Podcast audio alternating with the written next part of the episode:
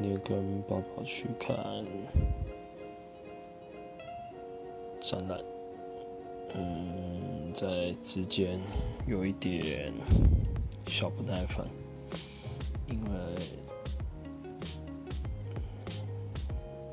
有点热，然后看这个展览还蛮好玩的，然后接着我们就去桃园，在桃园火车上对他有一点不耐烦。真的是不太 OK。就到桃园以后，为了一件莫名其妙的小事跟他吵架，跟他讲道理讲了一些其实没什么重要的事情，唉，最后还害他哭了。这是我今天最不对的地方。希望我可以改掉这个不耐烦的习惯。